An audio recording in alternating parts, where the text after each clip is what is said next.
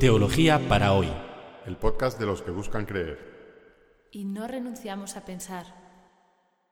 Una producción de la plataforma Acoger y Compartir.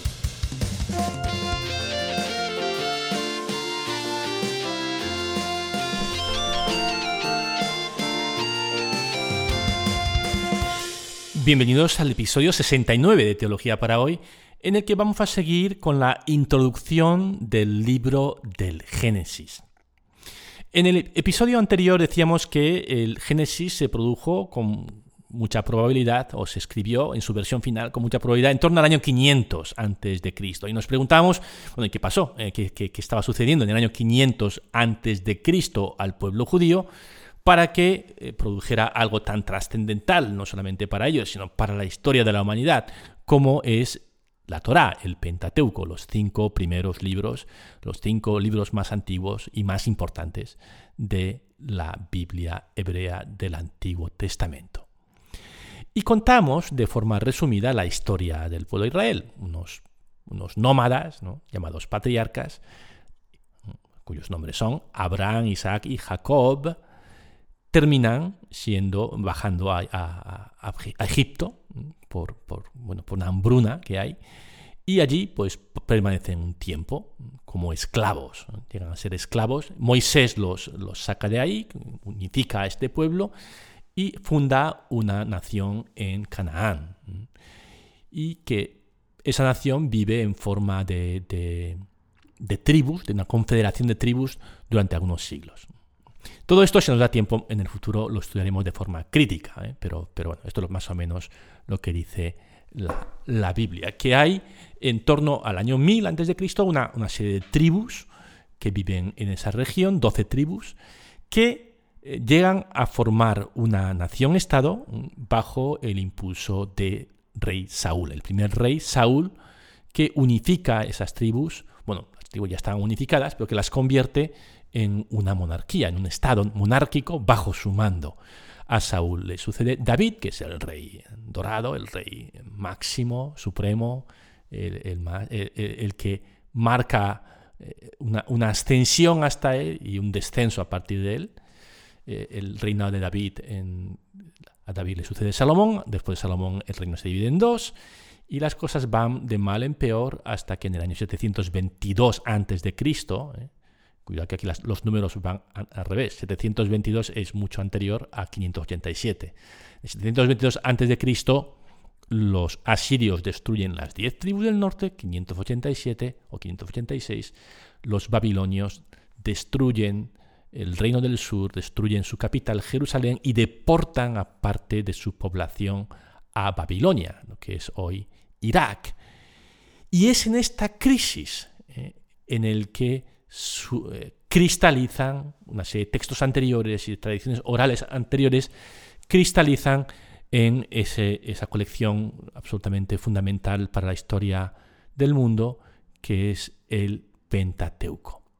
Así que estamos, vamos a, poner nuestro reloj en el año 587 o 86 antes de Cristo y tratar de entender qué es lo que estaba pasando. Los babilonios arrasaron Jerusalén. Y esto era parte de una estrategia probada y, que funcionaba. ¿Y en qué consistía? Bueno, pues había que primero cargarse, destruir la ciudad, especialmente destruir el templo del Dios nacional. En este caso, el templo de Yahvé.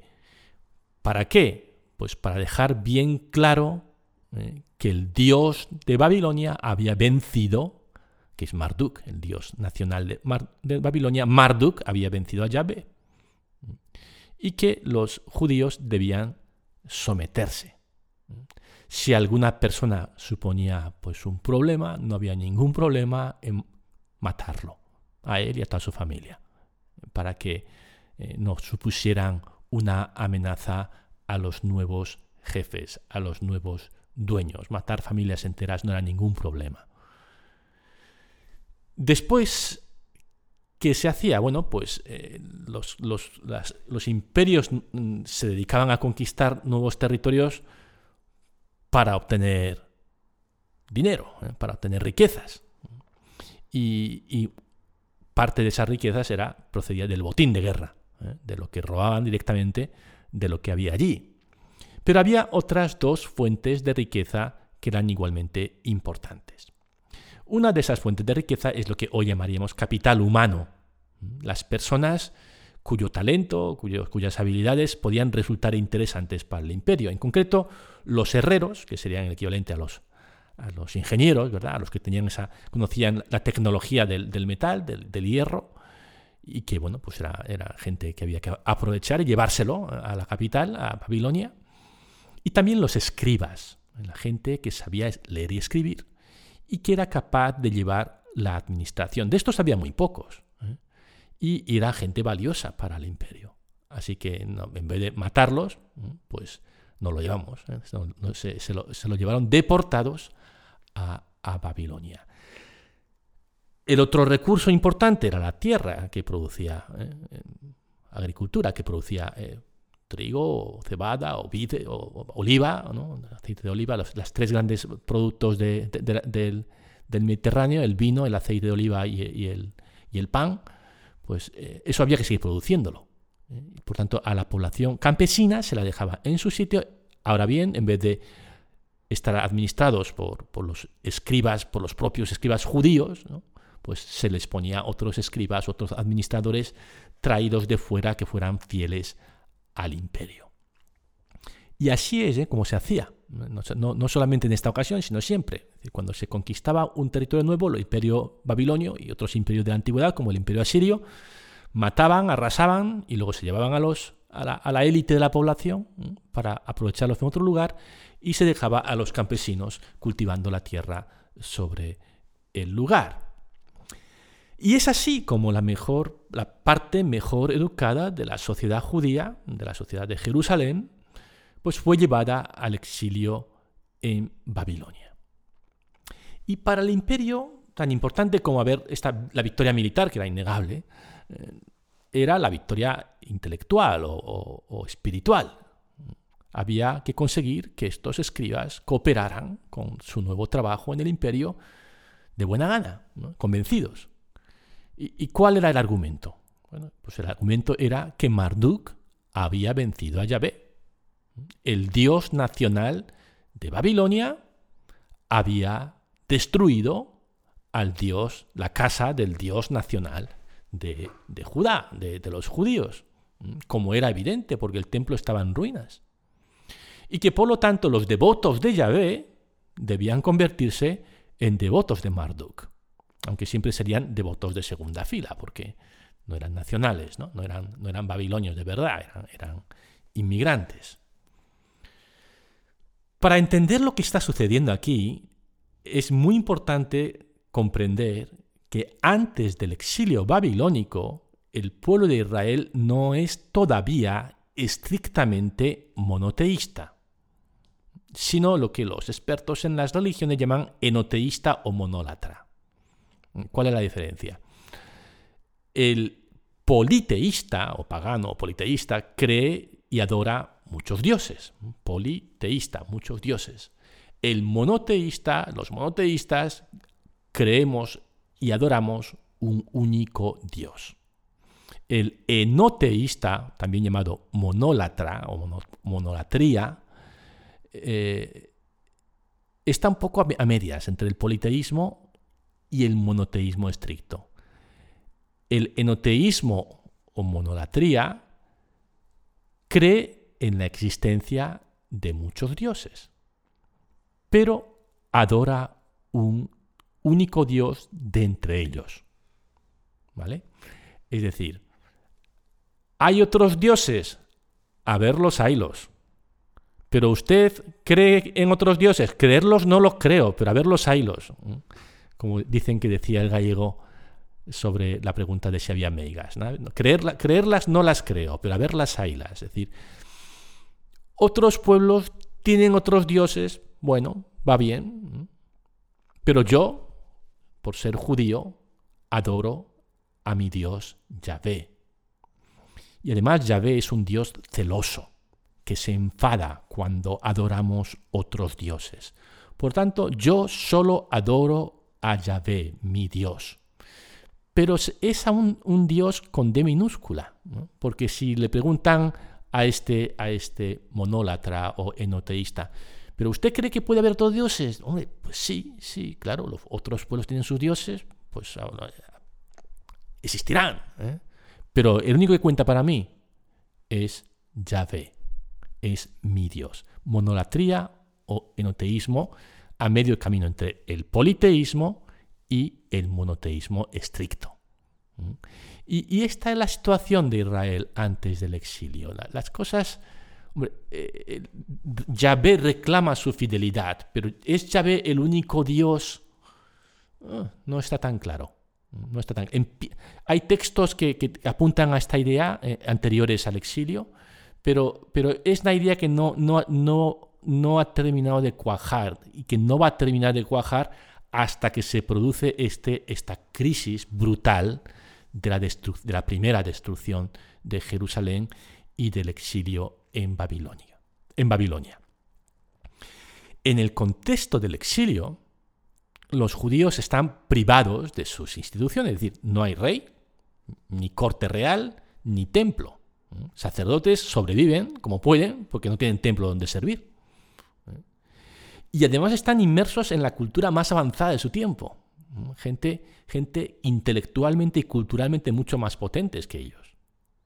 Y en esa situación, o dan un paso para adelante o se caen con todo el equipo. Es decir, la monolatría o el enoteísmo no resulta suficiente para resistir el discurso dominante que dice Marduk es más poderoso que Yahvé acéptalo. Tu Dios es un Dios de, un, de tercera división. ¿eh? Y Marduk, Marduk es el equipo más potente, es el capitán del equipo más potente que existe, el imperio babilónico. Marduk ha vencido a Yahvé. Y ante esa, esa crisis, eh, lo normal y lo que había sucedido siempre y lo que va a volver a pasar siempre es, pues tienen ustedes razón, ¿no? Mi Dios nacional, mm, como mucho sobrevivirá en el panteón de los dioses babilónicos, eh, como un dios menor. Pero esto no es lo que pasó. Esto no es lo que pasó. Estos exilados judíos afirman que Yahvé no es un dios entre otros, sino el único dios, ahora sí con D mayúscula, creador del cielo y de la tierra, y que Marduk es un trozo de piedra. Esto es muy fuerte. Es decir, mi Dios, el, Dios de mi pequeña nación, Yahvé, es el que creó el cielo y la tierra, y el Dios del imperio no es nada. Esto, esto es de una, de una audacia intelectual y espiritual tremenda, ¿no? Pero es lo que sucedió. Entonces, ¿cómo es que se, eh, los babilonios han destruido Jerusalén. Yahvé lo ha permitido. Es un castigo por nuestros pecados. Pero Yahvé, que permitió la destrucción de Jerusalén, no se ha olvidado de su pueblo. Y nos está cuidando. Estamos aprendiendo a conocerle mejor en esta situación de humillación nacional. Y esto no va a terminar así. Esta es, esta es la fe en Dios. Eh, el, monoteísmo no, no, nace, yo qué sé, en un retiro en las montañas o en un despacho de un teólogo. Nace de una lucha por la supervivencia de un grupo de refugiados, de un grupo de inmigrantes, de un grupo de gente que había sido llevado por la fuerza al exilio y que estaba inmerso en una poderosa cultura que trataba de eliminar su identidad nacional. El monoteísmo fue una estrategia de supervivencia. Y, y la pregunta es, ¿fue solo una estrategia de supervivencia que salió bien? ¿O fue algo más? Y, esta, esta, esta, pregunta nos lleva directamente a, a, la, a la cuestión teológica, ¿no? Es decir,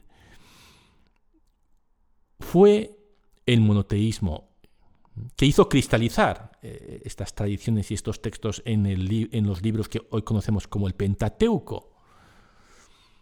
Una idea ingeniosa de un grupo de, de personas en una situación límite, o estas personas en una situación límite fueron inspiradas por Dios.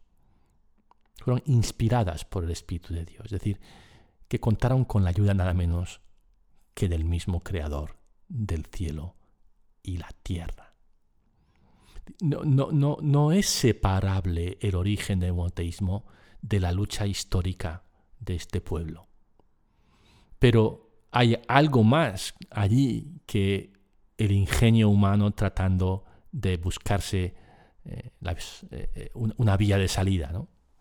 Sino que Dios ayudó a estas personas postradas, ¿no? estas personas en una situación de, gran dificultad, y les reveló que Él, aquel a quien había seguido Abraham, a quien había, aquel a quien había adorado eh, David, aquel a quien, de quien habían hablado en su nombre eh, los profetas, el único Dios, el que creó el cielo y la tierra. Que, esta afirmación no fue una ocurrencia, sino una revelación. Una historia fascinante, ¿eh? incluso, incluso si, no crees en, lo de Dios, ¿vale? Y si te lo crees, pues ya es, ese no va más, ¿no? Cómo a través del sufrimiento y de la crisis, Dios se revela como el único Dios. Y sucede lo increíble. Y lo increíble es que, bueno, no es tan increíble. Es decir, los imperios llegan y pasan. Entonces, bueno, los asirios fueron los primeros, después los babilonios, y luego vinieron los persas. Persia es el otro nombre del país que hoy llamamos Irán, eh, y, Babilonia estaba localizado en lo que hoy llamamos Irak, pues los eh, persas vencen a los babilonios y se convierten en la nueva potencia, eh, superpotencia del Oriente Medio antiguo. Y los persas tienen otra política y es dejar que mm, permitir una cierta autonomía de, de los distintos pueblos bajo su imperio. Y en el año 300, 538 a.C., el rey persa eh, Ciro decide, o se deja convencer por los judíos, y decide que bueno, pues es una buena idea que los exilados de Jerusalén vuelvan a su ciudad y lo reconstruyan. Se produce el milagro. Volvemos a casa. Volvemos a Jerusalén. ¿eh? Consolad, consolad a mi pueblo, dice el Señor. Así empieza el libro del segundo Isaías. Preparad en el desierto un camino ese es el camino en el desierto que conduce del exilio en Babilonia a la casa, a la patria en Jerusalén. Y es en los primeros años del post-exilio cuando cuaja la Biblia. El escriba Esdras, del que hablábamos en el episodio anterior, eh, los, exilados no, regresan de golpe a Jerusalén, sino que regresan en varias oleadas sucesivas y unos ochenta y tantos años después de la primera oleada, regresa Esdras, eh, trayendo debajo del brazo los rollos, o en un carro, yo qué sé, eh, eh, los rollos, porque entonces no eran libros como ahora, los rollos de la Torah, del Pentateuco, y hace esa lectura pública en la Plaza de las Aguas. La cristalización final, la redacción final del Pentateuco tuvo lugar eh, gracias a esa crisis de exilio babilónico, probablemente en los primeros años después del decreto de Ciro que permitía el regreso de los judíos a su tierra. Esto es importante saber y recordar, porque a partir del próximo episodio vamos a empezar a leer, a leer el Génesis. Y, el, conocer la historia del, origen del monoteísmo en el exilio babilónico va a ser una clave importante para entender eh, eh, en su contexto cultural los textos, sobre todo los primeros textos del Génesis. Yo creo que va a ser apasionante leer con esta perspectiva la, historia, los relatos de la creación, el, pecado de Adán y de Eva y, todas las demás historias que, vamos a ver en las próximas semanas. No lo perdáis, os esperamos.